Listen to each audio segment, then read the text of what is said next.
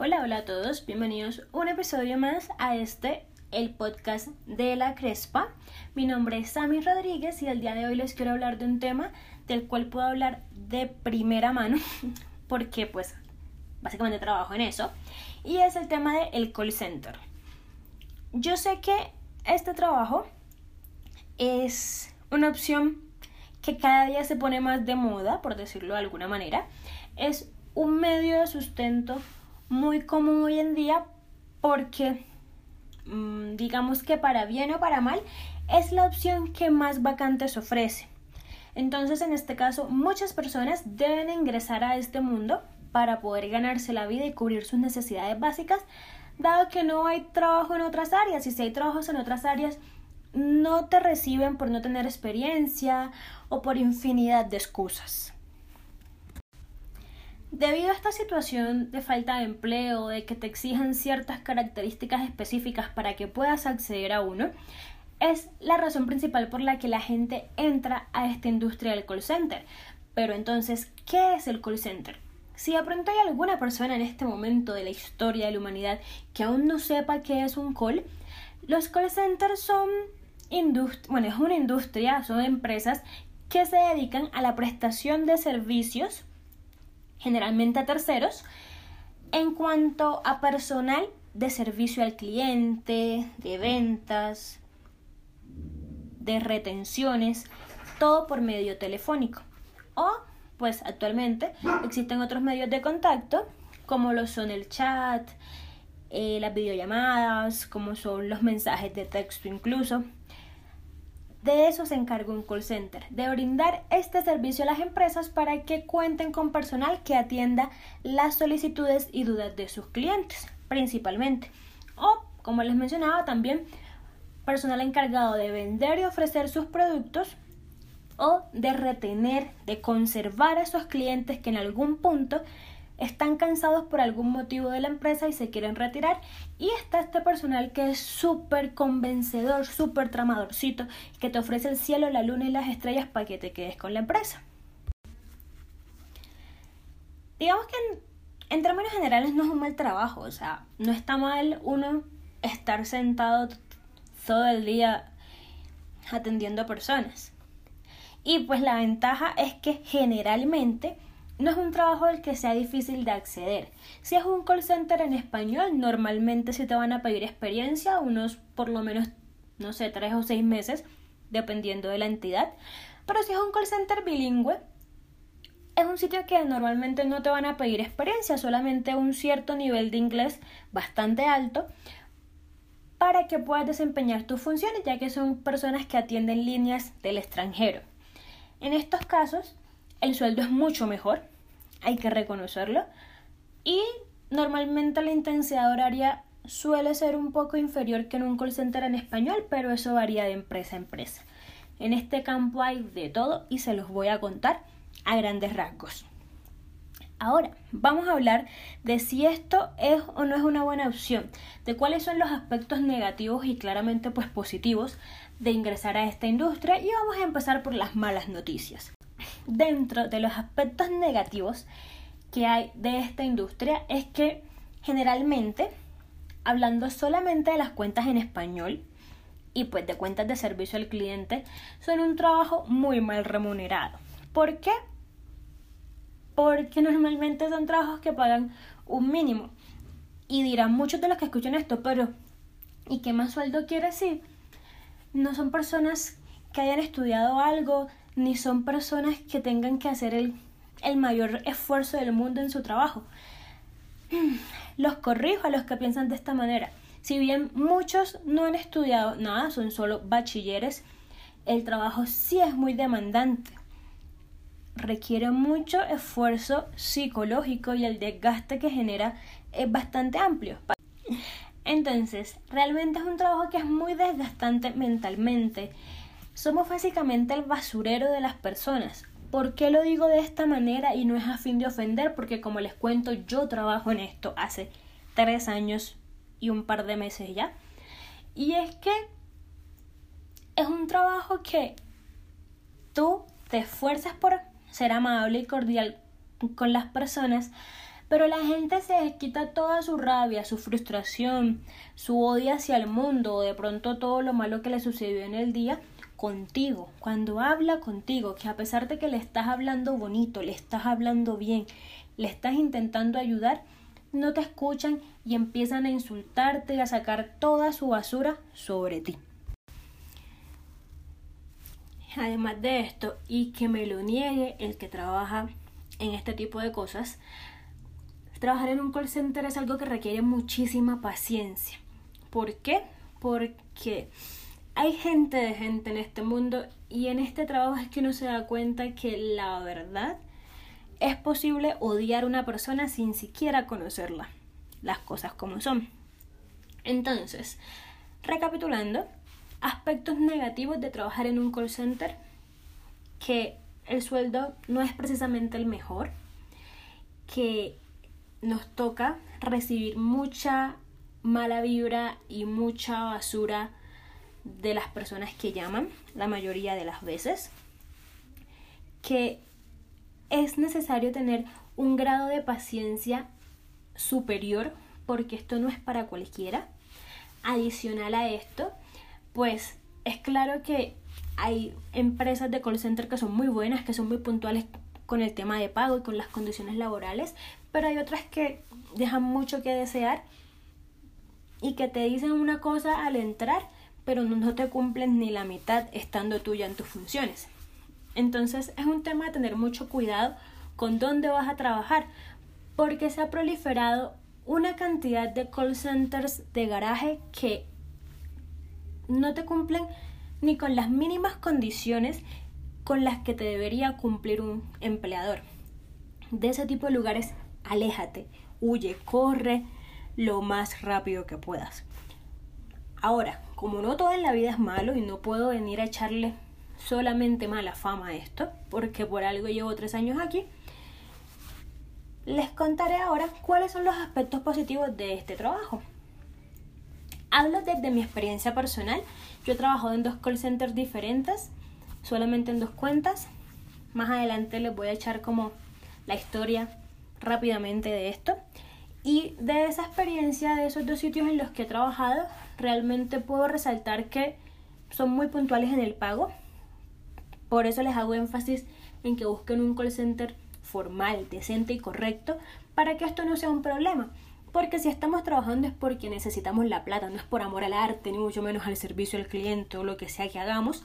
Entonces necesitamos un lugar donde paguen puntual para poder vivir dignamente. Aparte de esto, pues donde trabajo actualmente no me pagan, digamos que tan mal. Hace dos años no me suben el sueldo, cabe aclarar, pero me gano un poco más del mínimo. No, no es mucho, no crean que me gano muchos millones de pesos porque no es así. Un par de pesitos más que el mínimo y pues eso ayuda bastante porque sabemos bien que el mínimo no sirve para nada en este país y creo que muchos más. Pero hablo de Colombia específicamente. Adicional, pues en mi trabajo me llevo muy bien con mis jefas y pues me han colaborado con todo el tema de la universidad. Yo empecé a estudiar otra vez el segundo semestre del año anterior y pues desde entonces mis jefas no me han negado un permiso, no me han negado una organización de horarios.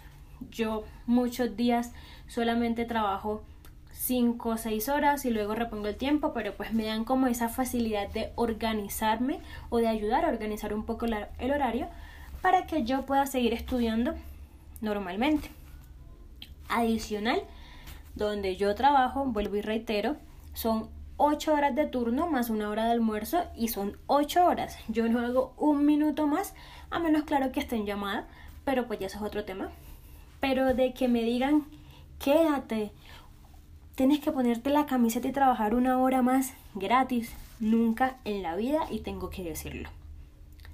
Entonces yo creo que esos son aspectos importantes y que te permiten mantenerte donde estás. Digamos que con una actitud mínimamente decente y animada. Porque es un tema complicado, como ya les conté. Ahora, les voy a hablar un poco de mi experiencia y de cómo me ha afectado a mí el tema del call. ¿Y por qué quiero hacer énfasis en esto? Al final del video se los diré. Les voy a contar mi experiencia personal. Yo llegué a Bogotá hace cuatro años aproximadamente. Llegué con una entrevista o con una opción de una entrevista para ingresar a un call center de servicio al cliente de una tienda online muy reconocida. Hice todo el proceso, me aceptaron, yo no tenía nada de experiencia en este tema, sin embargo me dieron el trabajo. Duré seis meses allí, no renuncié porque me aburrieran ni me renunciaron tampoco, simplemente renuncié porque me salió un trabajo en lo que yo estudié en el tema de la ingeniería. Pero pues eso es otra historia que les contaré otro día.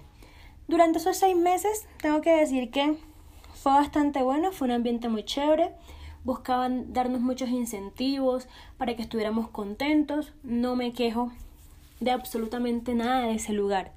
Si pudiese volver allí, volvería sin pensarlo dos veces. Pero lamentablemente no aceptan reintegros, entonces roto mi corazón absolutamente al respecto de eso. Ahora, después de que salí de mi trabajo, de mi carrera, empecé a buscar empleo nuevamente y pues la opción más rápida era un call center. ¿Por qué? Porque todos los días publican infinidad de vacantes dentro de esa función. Me presenté a uno que no sabía exactamente para qué era, fui a la entrevista, hice las pruebas, me llamaron a la capacitación y pasé. Entré, empecé a trabajar.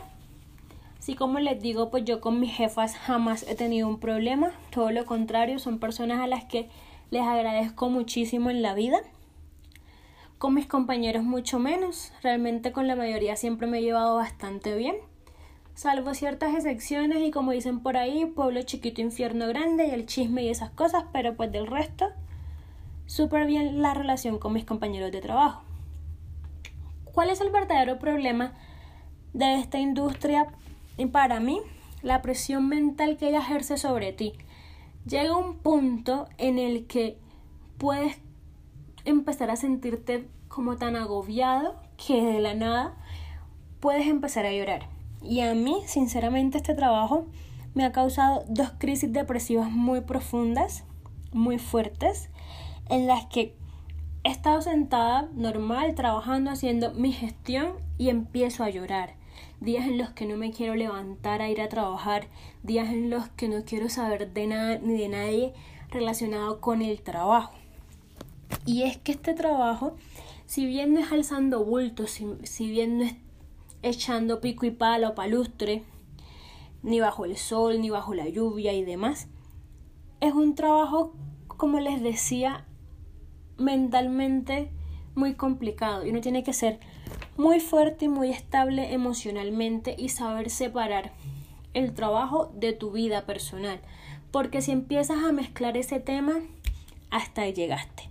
Y el problema actualmente en mi caso es que como estoy trabajando desde mi casa, me es un poco más difícil hacer esta separación porque tengo mi trabajo en la casa, tengo que aguantar mis insultos dentro de mi casa porque estoy atendiendo a un cliente que me está corriendo a la mamá cuando estoy en mi habitación.